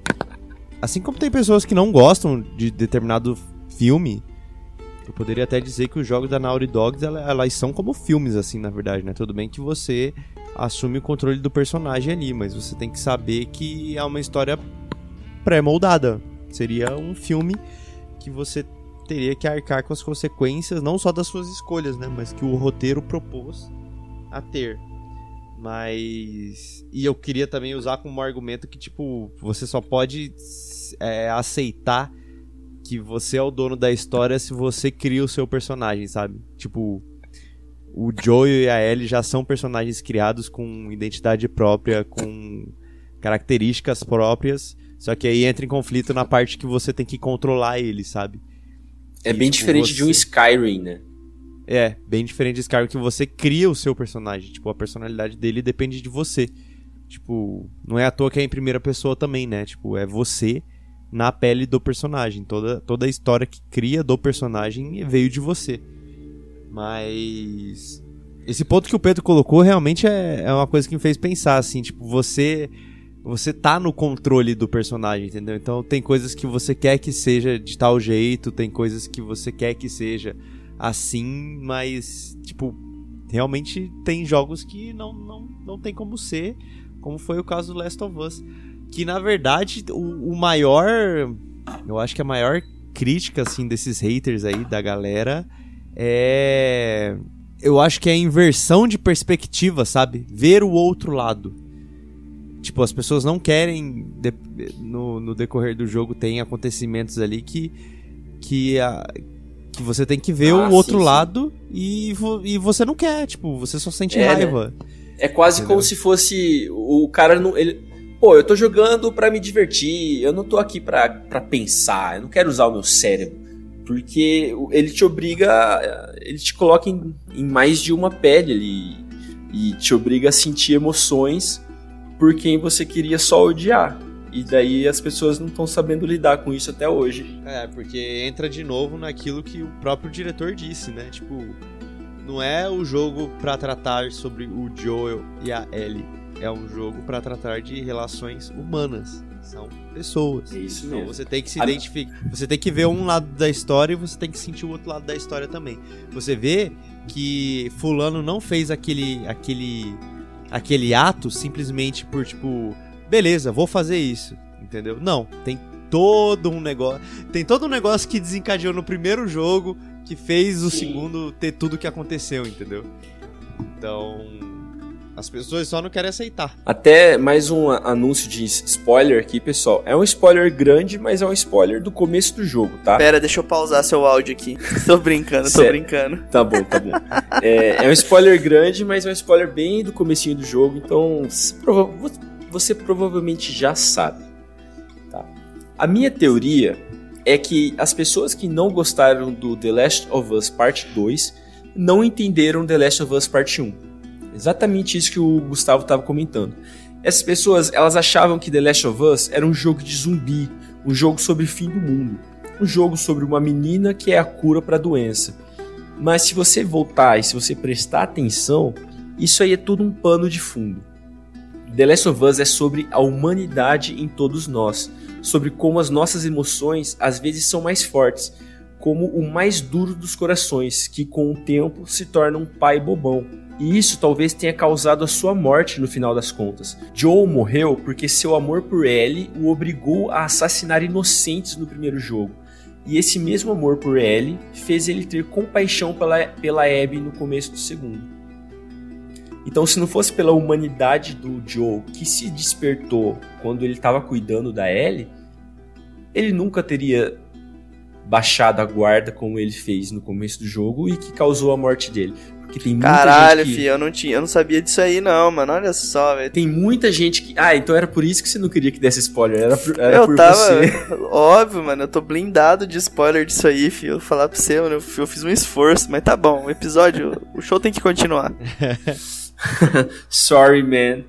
Mas então, se o Joe não tivesse virado esse, esse coração mole, ele não ia ter caído na, na armadilha. Ele, ele, ele teria sobrevivido, né? Então, é isso aí. The Last of Us é um jogo sobre o ser humano e sobre as emoções humanas. Eu queria até. É um, é um pouco de spoiler também, então, Pedro, cuidado. e ouvintes também. Eu Mas tô assim, sabendo. Eu gosto muito do, do jeito que a narrativa é feita. Assim, é uma coisa que eu assistindo, porque eu assisti pelos streamers, né? Eu acabei não jogando o jogo mesmo, eu fui, eu fui assistindo o jogo. É, eu percebi que é um tipo de jogo que você não consegue pegar partes. Tipo, ah, eu quero ver a parte tal, só que você não assistiu o que aconteceu antes ou o que vai acontecer depois. Você pega ali a parte aleatória. Você não vai entender, cara. Você não vai entender o porquê que aquilo desencadeou aquilo, entendeu? Então eu vou. Porque assim, na verdade, a, a- o jogo começa. É. Uma briga do bar lá que teve da Ellie e o Joel acabou, acabaram brigando, na verdade, né? Tipo, o jogo já começa com eles brigados. E aí, no decorrer do jogo inteiro, tem flashbacks explicando o que aconteceu durante, sei lá, desde do final do Last of Us 1 até o início do 2. Tipo, é flashback desse tempo todo, que eu acho que são 3 anos, 2 é, 5 anos, eu não lembro quanto que qual que é o período de tempo. Mas enfim, é flashback desse período todo, né?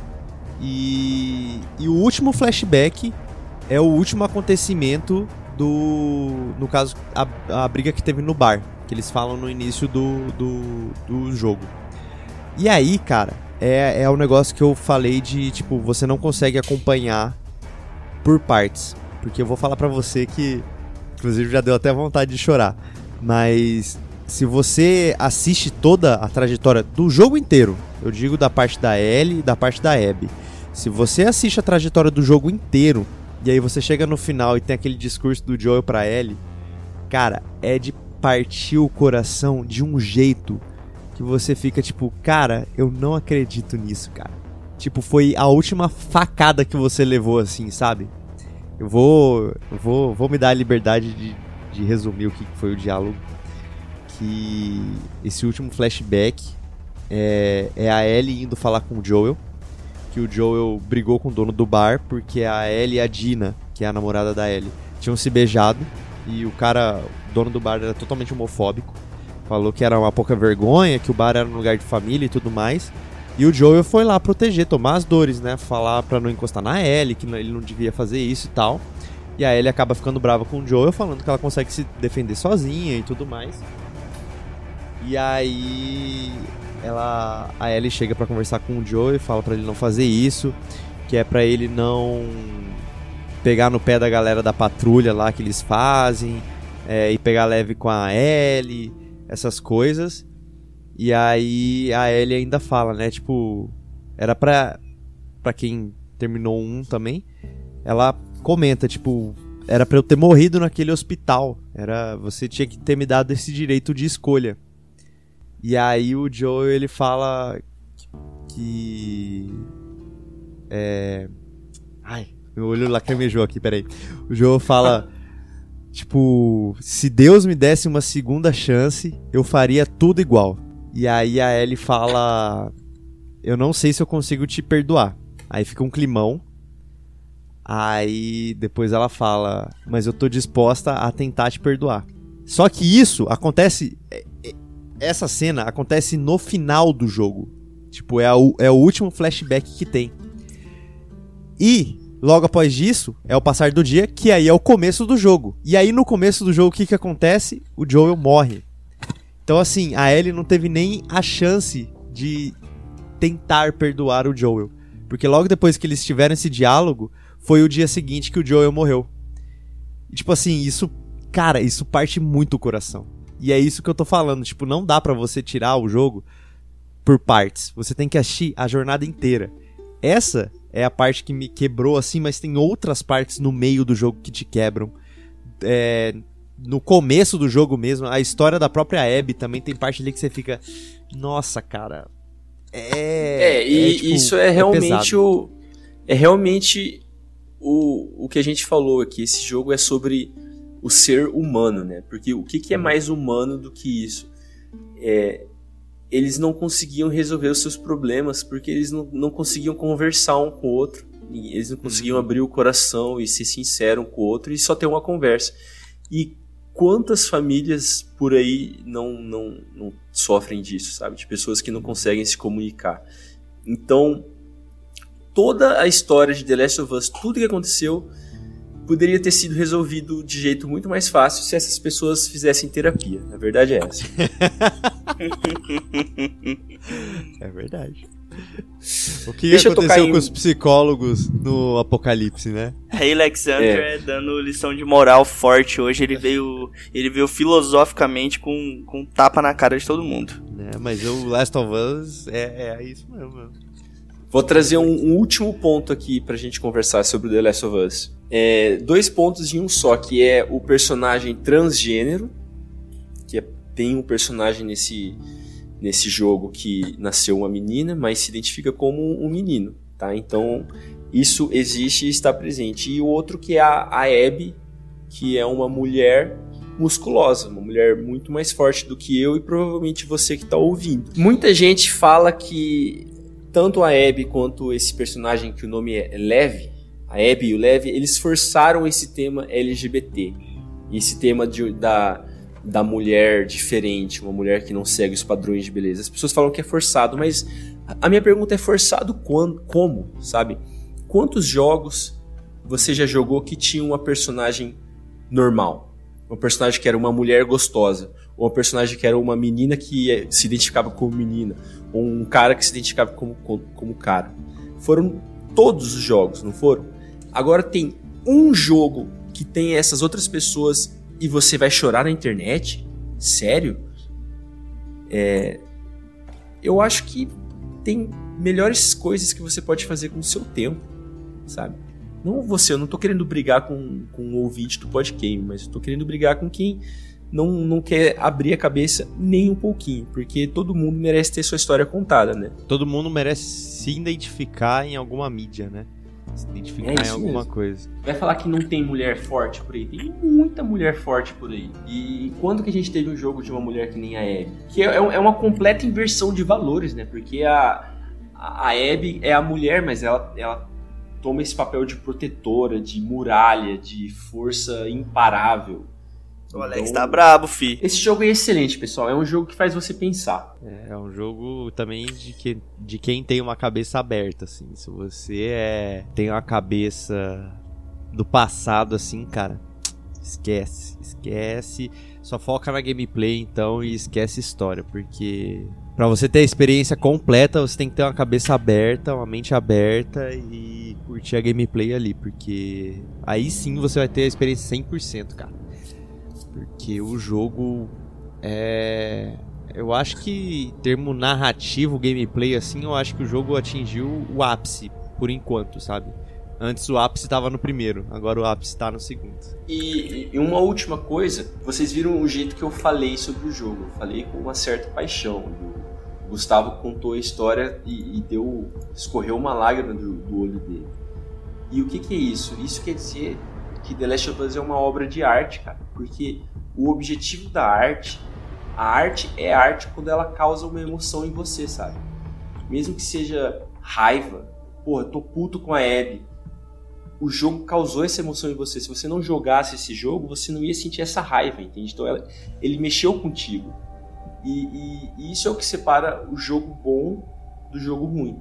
Que nem o Mario. O Mario ele faz você sentir é, a excitação por poder jogar esse jogo com essa jogabilidade, essa movimentação incrível. Então cada jogo tem o seu foco, mas o, o negócio é fazer você sentir alguma coisa. Alex André, vou te falar, hoje você tá café filosófico, hein? O cara tá totalmente inspirado hoje. Porra, eu, eu, ele me inspirou aqui agora, filho. Obrigado, amigos. Vou falar pra você, hein, cara. Você tá, você tá de pabarens. Mas eu, eu penso assim, ó. Essa, essa galera também. É, fica esse comentário de. Ah, mas. Eles forçaram a barra, não sei o que, piriri. Isso é. É muito de você fala, ah, mas ele podia ter feito ela hétero, não ia mudar nada no roteiro. Ah, ele podia, mas e aí? Ele quis abordar uma outra temática. Ele quis abordar uma outra luta. Foi necessário abordar um outro sentimento. Ah, mas ele podia ter feito hétero. Foda-se. É, na tipo verdade, isso, tá se, ligado? Se, se, você usar esse argumento de ser hétero pra ele, você, é, você não, não ia fazer sentido, né? Porque a DLC do primeiro é justamente mostrando que ela não é hétero. Né? Sim, mas, mas eu falo assim, tipo, você não ia perder nada, entendeu? Tipo, Sim. O que você perde, cara. Você perde esse choque, esse impacto, essa outra luta, essa outra visão, entendeu? Uhum. Que não é algo que é exposto. Então, mano, sei lá, é um monte de choro desnecessário. É, mano, só joga o jogo, tá Joga o jogo e parte pro próximo. Não vai ser o último jogo que você vai jogar, então, é, sei lá, para de xingar no Twitter e vai jogar outro jogo. E se não gostou do jogo, vende só. Pronto, acabou.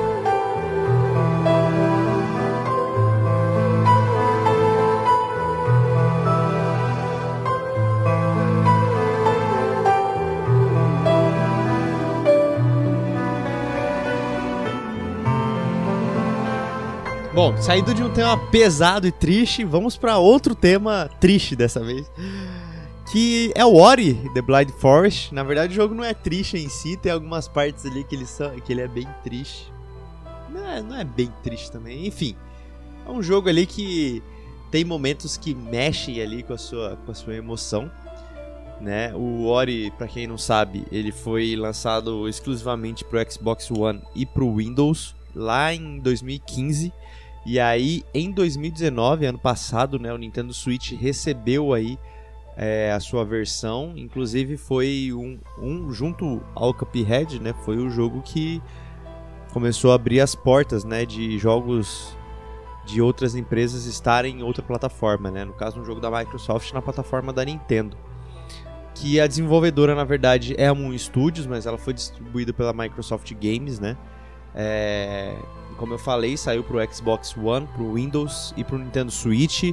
Ele tem um jogo base e tem também uma versão comemorativa é, de acho que de 5 anos de lançamento, eu não lembro exatamente quanto tempo que ou de um ano de, de lançamento do jogo, que foi em 2016, que é o Ori Definitive Edition, que ele tem é, resolução em 4K, se eu não me engano, tem algumas coisinhas diferentes no jogo ali, como áreas do mapa, tem um tipo um, um save point no jogo, tipo, na verdade é um teleporte, né, que você pode andar, é, teleportar entre os mapas para fazer uma uma viagem rápida.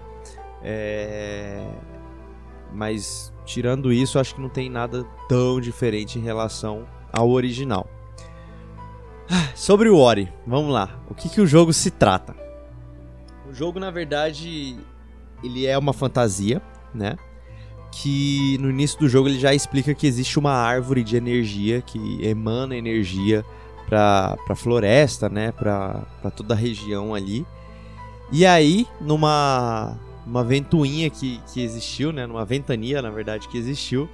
Uma das, das bolas de energia, um dos das, das flores, das folhas dessa árvore, entre aspas, saiu voando. Essa, flor, essa folha de energia. E essa folha de energia era o Ori, né? Que é o personagem que a gente joga, o personagem principal. E aí, a... o Ori é encontrado por uma criatura, né? Que ela é uma criatura fantasiosa também, ela não existe. Eu diria até que ela parece mais ou menos um bicho preguiça gordo. Que é a Naru. A Naru encontra o Ori. E aí ela começa a cuidar do Ori. Ela é tipo uma mãe pro Ori. Ela começa a cuidar, eles começam a procurar alimentos e tudo mais. Só que aí chega um momento em que essa árvore da energia sente falta do Ori. Tipo, ela precisa ter o Ori por perto e por algum motivo é, essa árvore ela tem uma explosão de energia e tudo que ela alimentava com a energia dela, ou seja, as florestas, a vida marinha, tudo começou a tipo virar um caos assim, começou a morrer e com isso a, a alimentação do lugar também começou a morrer. Então a Naru e o Ori começaram a ficar basicamente sem alimentos, sem frutas. Inclusive é uma das cenas mais tristes que tem no. Uma das, né? Porque tem, tem mais algumas. Que é eles pegando a comida, né? E aí tem um momento que a Naru tá muito cansada na casa. Porque ela começou a dar toda, todo o resto de comida pro Ori comer. E aí chega um momento que o Ori vai pegar a, as frutinhas, no caso, né? Vai pegar as frutinhas para dividir com a Naru. E aí ele vai tentar dar uma frutinha pra Naru e a Naru já tinha falecido, né? Ela, ela morreu por, por falta de alimento, por ela querer manter o Ori vivo. E aí o Ori começa a caminhar, tipo, sem rumo. Assim, começou a andar, começou a ficar sem energia, né? Porque ele ficou sem alimento. E aí ele cai, ele desmaia. E aí essa árvore da energia que sentia a falta dele, sentiu que o Ori tipo, precisava de uma energia para sobreviver, né? E aí, como a árvore sentiu que era o Ori, ela cedeu mais um pouco da, o resto da sua energia que tinha pro Ori, pro Ori sobreviver. E junto com o Ori, é, uma, um espíritozinho, vamos dizer assim, começou a andar com ele. Começou a explicar todas as coisas e tudo mais. Que é esse espíritozinho que basicamente é sua arma de combate. Né? É, eu não, não tô lembrado exatamente do nome desse, desse espírito mas ele serve mais ou menos como a como a nave do do Zelda, só que sem ser chata, no caso, né? Imaginei e... que fosse ser algo assim mesmo. É, só que ela é útil, entendeu? Ela, além de passar as informações, ela. Ela que, que solta a energia, né? Os ataques, os golpes, né? Não é o Ori que, que acaba sendo a, a o personagem que, que, que bate, né? Que tem os poderes. O Ori tem os poderes também, no decorrer do jogo você vai conseguindo alguns poderes e tal que ele faz, mas de combate mesmo é mais essa esse, esse espírito, né? Essa essa alminha aí, né? É, o nome dessa alminha é Sen, né? É, que ela faz parte da árvore que a árvore enviou pro Ori. Ela não e fica aí... falando, hey, listen! não, ela só fala quando você vai, tipo, em algum, algum monumento, e aí ela, ela explica, né? Às vezes mandam um oh, oh, porque você tá dando golpe, né? Então. Só que, tipo, não fica enchendo o saco igual, igual a nave. Pô, Mas... a nave podia dar umas porradas também, né? Nossa, dá vontade. A nave podia dar, né? Nossa, ela ia ser muito útil. Mas aí, enfim, no, no decorrer do jogo é o Ori tentando é, trazer vida de volta à floresta, né? Trazer a vida a tudo. E aí, no meio disso, aparece uma coruja que quer. que quer te matar, entre aspas, né? Ela percebe que você é da árvore e aí ela quer te matar. Aí no decorrer do jogo você vai entendendo o porquê que levou a coruja a fazer tudo isso e tudo mais. Então. Se bem que a gente já spoilou, spoilou sobre o Last of Us, né? Então acho que não teria problema de Se você não for spoiler sobre Ori depois de spoiler sobre Last of Last Us, eu Por favor, te, né? eu Por vou te favor, falar né? que você tá errado. Por favor, né? Mas aí no decorrer da história lá, o Ori consegue ressuscitar a Naru. É, No decorrer do jogo você descobre que a coruja na verdade não é má. Só que no meio da explosão, dessa explosão da árvore, e aí no decorrer do jogo você descobre que essa coruja, ela perdeu os filhotes também nessa explosão da árvore. Que. Que aí fez essa ira da, da coruja e ela tirou a energia suprema lá da árvore. Então a árvore tava morrendo justamente por causa disso. Só que aí chega no momento ali no mais pro final do jogo que você que você tá quase morrendo, né, na, na parte lá da, do fogo. Você tá quase morrendo e a Naru vem, tipo, pede pra coruja não matar o, o Ori. Ela, a coruja começa a ver todo o cuidado que, que a Naru tinha com o Ori. Então, tipo, era um lance muito materno, assim. E aí a. A coruja resolve devolver essa energia pra árvore, né? Pra árvore voltar à vida e tudo que, a, que tinha sido destruído voltar à vida. Só que ao fazer isso, né? É, ela. Antes de, na verdade, antes de fazer isso, ela pensou no ovo que ela tinha ainda. Ela tinha um único ovo dos filhotes que ainda não tinha chocado. E aí, ao fazer isso, né, teve uma grande explosão novamente, só que matou a coruja, né, que a gente achava que era a vilã do jogo, e na verdade acabou sendo a heroína do jogo. E só que o ovo também continua salvo. Então, o final do jogo basicamente é o Ori e a Naru pegando esse ovo para criar, né? Aí no final do jogo, nos créditos ali, você vê que o ovo tá chocando. Então, quem jogou Ori o primeiro, o segundo Ori principalmente, sabe quem que é essa coruja, né, que acaba participando do segundo jogo e tudo mais. E é basicamente essa história toda do Ori, assim. É, é uma história basicamente de maternidade, de cuidado com, com o próximo, quase o que, o que foi o Last of Us, né, de paternidade no caso. Só que o Ori é basicamente isso de um jeito fofinho e de uma jogabilidade muito muito que me agrada, né? Eu acho que todo mundo aqui já tá cansado que eu sou fissurado em jogo 2D, os famosos Metroidvanias, né? No estilo de Super Metroid, Castlevania, Rayman, né? esse jogo de plataforma 2D. E, cara, é, eu tenho. Eu tenho na minha cabeça assim que se o jogo não tá no, no PlayStation, é, no caso joguei o Ori no PC, né? Se o jogo não tá no PlayStation, não, não tem por que eu correr atrás de colecionável não tem por que eu querer completar um mapa.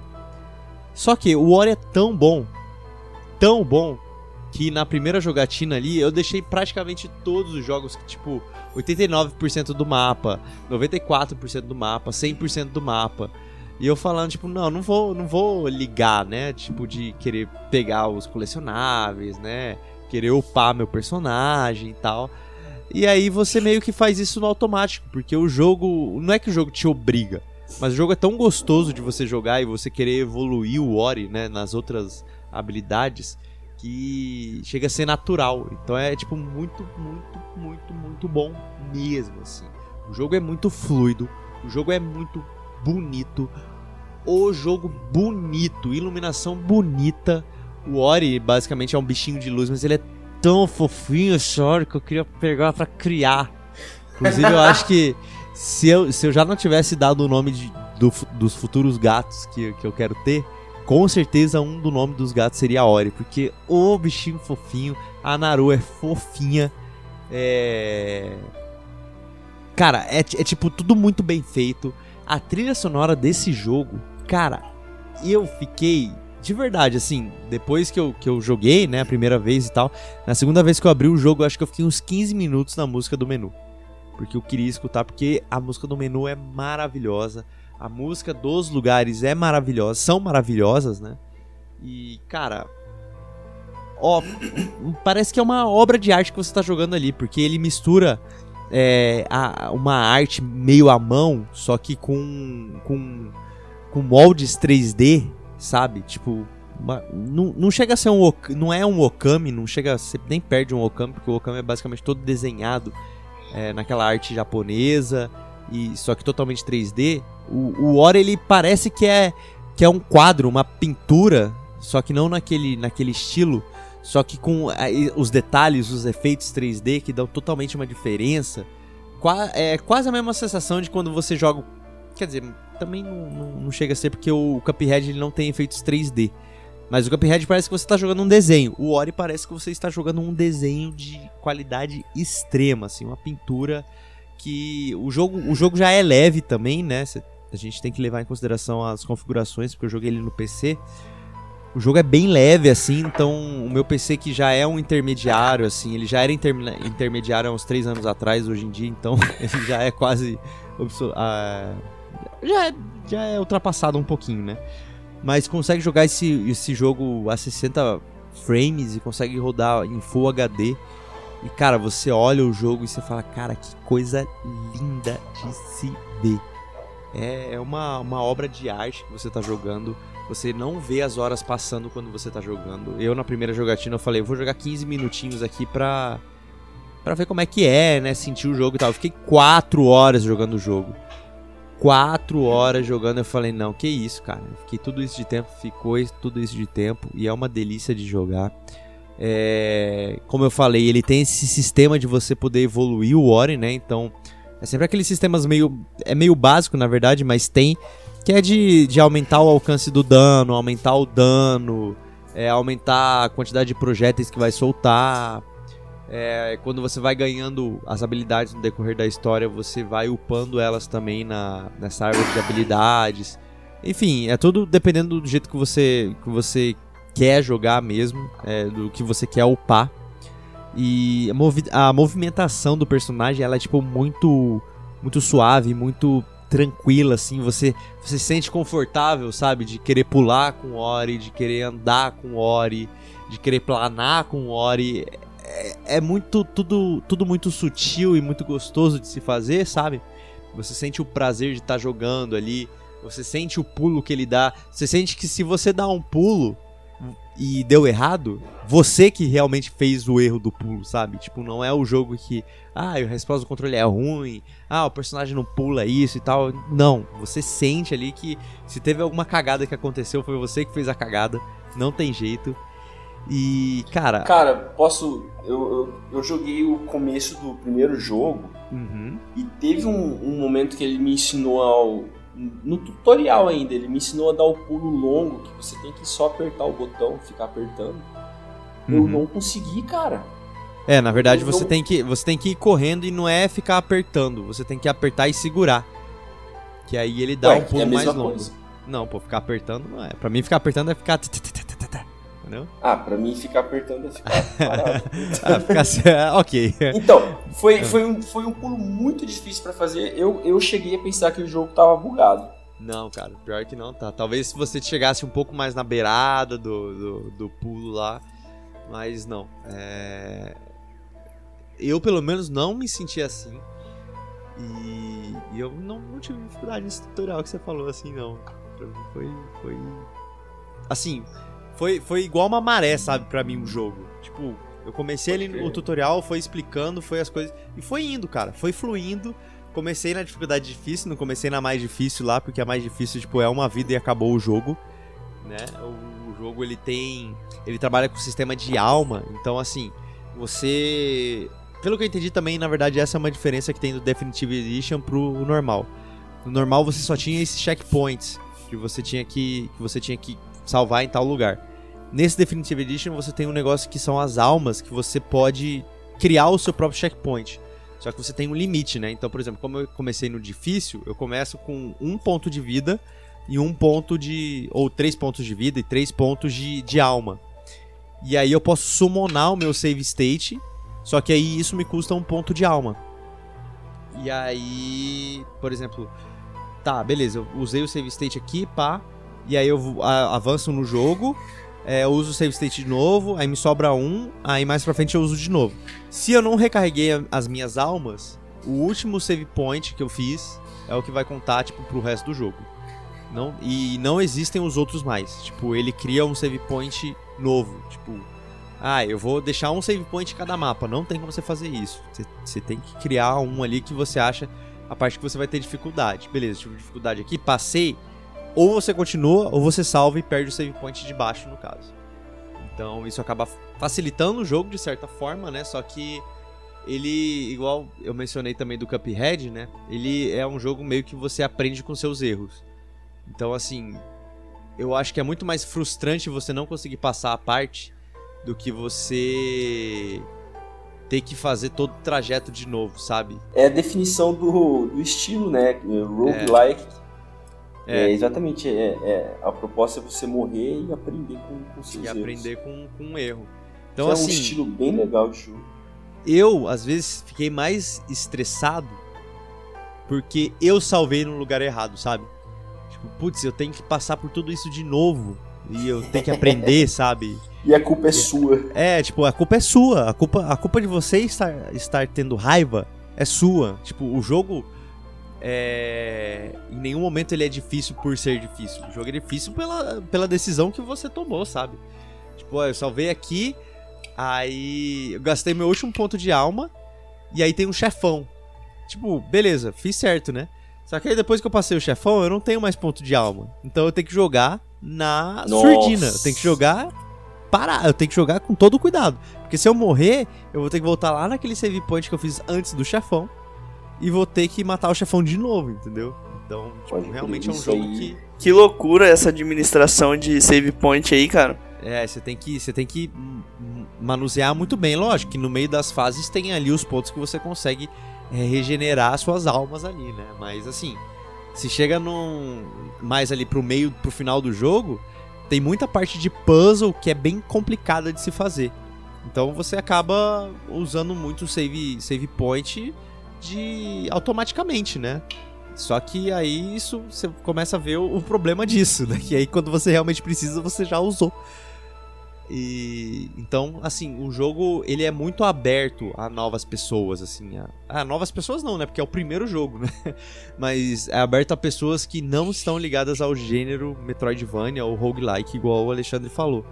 É um jogo bem inclusivo, um jogo bem bonito, com uma história bem bonita e que vale a pena você jogar, tipo, aproveita quem tem o Switch agora, né, que o jogo saiu pro Switch ano passado. Cara, pega, joga. Eu acho que a continuação ainda não tem pro Switch, só tem por enquanto pro Xbox One e pro Windows também. Só que pega e para quem tem o Xbox One e pro Windows, pega o Game Pass que tem os dois horas lá. Eu terminei o primeiro justamente pra gente fazer esse podcast e provavelmente agora eu vou jogar o segundo porque o jogo é muito bom, vale muito a pena. Eu lembro que o segundo jogo ele teve ainda alguns problemas, acho no lançamento, alguns bugs e tudo mais, mas é coisa de lançamento, parece que o jogo já tá estável. Parecia que antes ele não salvava direito, tinha alguns, enfim, pequenos problemas, mas que hoje já está estável e que com certeza eu vou jogar. É um jogo que vale a pena todo mundo experimentar, principalmente se você joga é, jogo em plataforma 2D. É, não espere desafio, não tipo, ah, eu quero um jogo difícil, um roguelike difícil. Não, ele não é um jogo difícil, mesmo você começar a jogar na dificuldade difícil. Mas, obviamente, tem esse modo aí de uma vida, né? Mas aí já é muito hardcore, eu acho que, que chega a ser frustrante se alguém quiser jogar nesse modo. Mas enfim, tem louco pra tudo, né? Eu não vou jogar esse modo, só se estivesse valendo uma platininha, né? Aí talvez eu jogasse esse modo. Mas. Cara, compensa muito. Ori é um jogo plataforma. Eu que já indiquei tantos aqui, indiquei Rayman, indiquei Strider. É já indiquei vários jogos em 2D aqui para jogar. Jogue Ori and the Blind Forest e Ori The Will of the Wisps. Ainda não joguei o Will of the Wisps, mas se é o mesmo molde do primeiro, não tem como errar, cara. É, é um jogo, assim, obra-prima dos jogos 2D em termos artísticos. Em termos de mecânica, é um jogo muito competente. Não vou dizer que ele é revolucionário, mas é um jogo muito competente. E é um jogo delicinha de jogar e que você se emociona. E um jogo relati relativamente curto, viu? A minha primeira jogatina eu terminei ele em 10 horas. E aí eu fui rejogar ele um pouquinho pra gente, pra refrescar a ideia do, do cast. Inclusive, é, hoje na hora do almoço, hoje no caso da gravação desse podcast, eu fui jogar ele. Eu falei, ah, vou jogar 10 minutinhos aqui para relembrar, né? Fiquei uma hora jogando também de novo. Falei, cara, esse jogo realmente é uma delícia de jogar e eu indico para todo mundo Ori de olhos fechados. Assim. esse gênero também do side-scrolling, né, mano, que é um gênero tão antigo de plataforma, só que ele não vai embora, a gente só vê ele se, se aperfeiçoando a cada ano. O pessoal tá lançando jogos incríveis, Dead Cells também, outro jogo incrível, e, e tudo nesses moldes antigos. E Ori realmente é uma, é, como eu falei, é uma obra de arte. É, ele é muito bonito e ele também ele passa uma mensagem, que é o, uma das coisas que eu acho mais importante no jogo hoje em dia. Cara, o ponto que mais me chama atenção no Ori é o gráfico que eles conseguiram dar pro jogo na simplicidade dele. Porque a arte dele é muito linda e eu não tinha noção desses mecanismos que você falou, fiquei impressionado aqui. Vou até ver se eu faço um downloadzinho aí, compro ele no, no meu Switchzinho. Vamos ver. Interessante. É, compensa muito, cara. Aí jogar. Cara, é que pra mim, jogo, jogo plataforma em portátil, tipo, é um casamento perfeito, assim.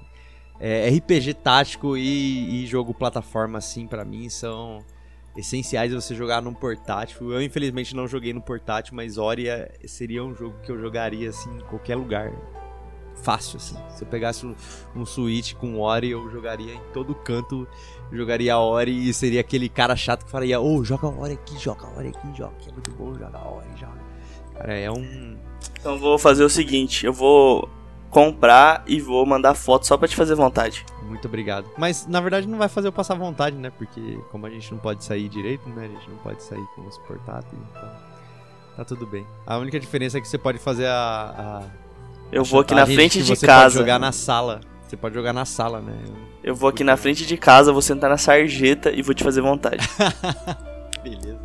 Tá valendo também. E é isso aí, pessoal. Depois dessa, dessas três obras-primas aqui que passamos, né? Do jeito que a gente falou, parece que são jogos da vida. E realmente são, são jogos muito bons, né? A gente não traria jogos aqui que a gente já. Quer dizer, a gente até pode trazer jogo que a gente acha ruim, mas. Uh, para contar a experiência aqui, a gente escolheu três jogos excelentes, assim. É...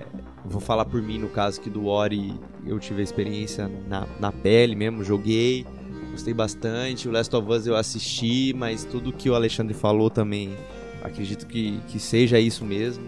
Mario Odyssey, infelizmente, não, não tive chance nem de pegar, né? E eu não acompanhei muito, né? Mas eu vi é, gameplay, é, gameplays, vi bastante coisa e realmente tudo que a gente falou aqui, as nossas opiniões, refletem o quanto que os jogos que a gente falou têm importância na, na sua no que ele se propõe a fazer, né? E são jogos muito bons. Então, acho que esse, esse episódio foi muito bom, assim, para você que não, não, não pôde jogar nenhum desses jogos. Inclusive, uma coisa interessante, né? A gente falou basicamente um jogo de cada plataforma, né? O Pedro acabou falando um da Nintendo, o Alexandre falou um da Sony.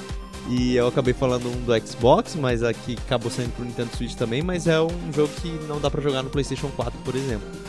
Então é uma, uma coisa bem bacana aí também pra, pra todo mundo que tem plataforma diferente aí. Todo mundo tem um gostinho diferente em cada plataforma. E agora Mas... que você mencionou, não foi combinado, né? Não foi combinado. Não esse foi, que foi, foi, esse que foi o legal. Então, ficou bem bacana é, para todo mundo conhecer um pouco também de cada, cada plataforma que tem. Então, muito legal isso. E agora vamos, né, depois dessas indicações de jogos, basicamente, né, esse review, essas nossas experiências, a gente vai para o momento pode indica, né, o nosso momento aí para indicar coisas da cultura pop ou não, né, para você curtir, né? Se a gente está indicando é porque é bom, é bom de verdade. Então eu queria começar aqui esse momento pode indica o Pedrão, queria saber aí o que, que ele tem para indicar pra gente esta semana. Cara, o, a minha indicação ela vai ser diferente de todas as indicações que foram feitas até hoje aqui no, no Pod Indica. Por quê? Porque eu reli um livro. E é um livro foda. Ele não é um livro de lazer, não é um livro de, de sei lá, comédia, romance, não. Ele é um livro de mudança de mindset que se chama Os Segredos da Mente Milionária. Então fica aí a recomendação. É um livro que te ajuda demais a entender os seus hábitos, a entender a forma como você encara a sua vida e como você leva a sua vida. Então, a gente não tem nada a ver com o jogo, mas eu acho importantíssimo porque te ajuda a se moldar para ser uma versão melhor de você a cada dia mais E essa é a minha indicação, Gustavão. Pois é, então eu queria saber também a indicação agora do Alexandre, vulgo Alex André ou Super Xandinha. Eu acho que eu, que eu li esse livro já, hein, Pedro? Eu tenho ele aqui. É um, é um livro muito válido mesmo, é uma boa indicação. E agora eu vou indicar para vocês, pessoal, dois animes. Um anime que eu acabei de assistir e um anime que eu estou assistindo no momento. O primeiro é Megalobox no Netflix. É, Netflix tem tem uns animes bem ruins, mas parece que tem um bom, pelo menos, que é Megalobox. É bem interessante. O, protagon, o protagonista é muito o Seiya de Pegasus.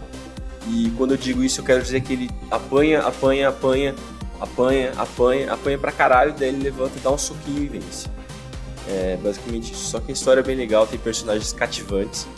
E o segundo anime é um anime clássico um anime que eu não sei como eu não assisti até hoje, mas tem disponível no YouTube com legenda, que é Cowboy Bebop. Muito da hora, tô no sétimo episódio e não tô me arrependendo nem um pouco. Então, fica aí as minhas duas indicações. Animes muito bons, inclusive. Ah, tirou aí do baú e valeu a pena. Bom, a minha indicação né, vai ser um filme um pouco polêmico, talvez mas é um filme que tem no Amazon Prime, se chama Bombshell. Ou em português, se eu não me engano, é O Escândalo, o nome do filme. Esse filme ele narra acontecimentos reais de do caso que teve do do cara da Fox News, né, que sofreu é, denúncias de que ele praticava assédio com as funcionárias. Então, muita coisa ali que aconteceu é, é real, né? Uh, todo, tudo que passou no filme ali, inclusive as três personagens principais, ou as duas personagens principais do filme, elas são pessoas reais, né? São duas ex-repórteres do Fox News. E, cara, um filme que vale a pena até fazer uma reflexão ali de, de que como que é vida de mulher em empresas, né, para conseguir emprego, para aumentar, para bom, pelo menos como era lá em 2000, antes de 2016, né, antes de ter é, todas essas denúncias na, na Fox, como que como que era o mercado uh, das mulheres conseguirem promoção, conseguirem o próprio emprego, né, essas coisas. É uma coisa ridícula que, a, que acontecia, acontecia e com certeza em alguns lugares do mundo ainda acontece que é o assédio, assédio sexual com mulheres para que eles acabam não, não valorizando o trabalho delas, né? Enfim, é um assunto meio pesado, mas que vale a pena pelo histórico também, né? Por ser baseado em fatos reais e também ser uma grande emissora não só nos Estados Unidos, mas no mundo, né? Que é a Fox, foi a Fox News Tá aí minha indicação. Bombshell, ou em português, O Escândalo, tá disponível lá na Amazon Prime. Pesadão, hein? Pesadão, pesadão. Esse episódio muito crítico esse episódio, diria, né? Com, com, várias reflexões, né? Muitas indicações de reflexões também. Mas, né? A gente tá aqui para isso também, né? É, a gente tá aqui para indicar coisas que fazem as pessoas refletirem o mundo que estamos vivendo hoje em dia. Olha só. É dei, dei uma de Alex André agora. eu, queria, eu queria lembrar a todo mundo que está ouvindo que o videogame a gente joga não com as mãos, mas com o cérebro, beleza? Fica a dica. Fica essa dicona aí. E então a gente vai chegando aqui no final do episódio aqui. Eu queria agradecer imensamente a presença dos meus dois queridos colegas de podcast, amigos eu diria, que é o Pedrão. É nós, estamos aí. Eu que agradeço, é um prazer fazer parte. Estar aqui com vocês é mais do que do que especial. E também queria agradecer a presença do Alexandre Alex André, como preferir ser chamado. Muito obrigado, pessoal. É muito bom participar disso aqui. Essas conversas são conversas estimulantes. E vamos jogar videogame porque é bom demais. Mas é isso aí, pessoal. Agradecemos a todos que tenham ouvido este episódio do Podgame. Lembrar que estamos nas principais plataformas de podcast, que é o Spotify, o Deezer, o Google Podcast, o Cashbox e no iTunes. Também, se você quiser entrar em contato com a gente, inclusive nossos nossas redes sociais aí, no nosso Instagram aí, sempre com interações no Stories, né? Então se você quiser participar aí, inclusive na ajuda de escolha de tema, é só acessar o nosso Instagram, que é o Podgame Podcast, lá a gente faz as postagens de notícias, novidades, né? Lá a gente solta os episódios também. Os stories também, muita interação com o pessoal pra gente saber sobre temas, né? Sobre notícias e tudo mais que a gente acaba trazendo no Instagram. Temos o Facebook também, que é o Podgame, e o nosso Twitter, PodgameBR, e também o nosso e-mail, se você quiser mandar aí dicas, sugestões ou histórias, né, sobre algum episódio específico que passou ou que você queira contar com a gente, compartilhar com a gente, você pode mandar também um e-mail para o contato podgame.gmail.com que a gente vai ter o maior prazer de ler o seu e-mail aqui e compartilhar aí sua experiência com jogos ou então o seu desabafo com, com todo mundo, né? Esse aqui também é um canal para você abrir o seu coração. Então é isso, pessoal. Muito obrigado por mais um episódio do Podgame e até semana que vem. Falou, gurizada. É aquele abraço. Até a próxima.